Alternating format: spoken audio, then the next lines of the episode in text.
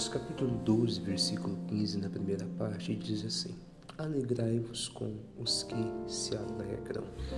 Esse versículo ele é muito importante e deve ser estudado, porque ele mostra para nós uma característica do coração saudável.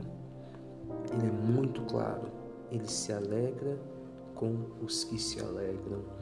Algumas pessoas não conseguem se alegrar com a vitória de outras pessoas.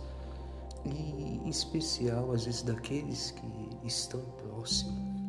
Tem gente que, às vezes, ele tem até uma facilidade de se alegrar com o sucesso de alguém que está longe, alguém que ele tem pouco contato, que ele vê na televisão, que alcança é, um objetivo, ele até festeja e torce. Mas quando é aquela pessoa ali mais próxima, tem gente que não consegue se alegrar. Algumas pessoas, quando veem o sucesso de outro, elas ficam tristes, elas acham que devia ser eu, mas eu que merecia, eu que mereço. Isso mostra que o coração não está saudável. Eu faço muito a comparação sobre Davi e Saul que os dois iam juntos para a batalha. É, o Davi lutava é, por Saul e venceram. O, o Davi venceu ali o gigante que estava afrontando o exército de Saul, todo o povo de Israel.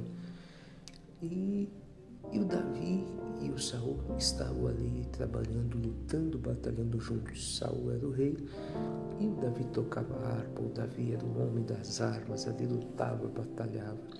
Até que um dia as mulheres começaram a cantar o seguinte: Saul feriu milhares, mas Davi dez milhares.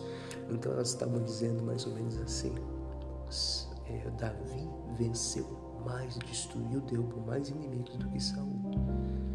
Quando Saul ouviu aquele canto, ele ficou indignado. Falou: Peraí, mas por que estão falando que o Davi é melhor?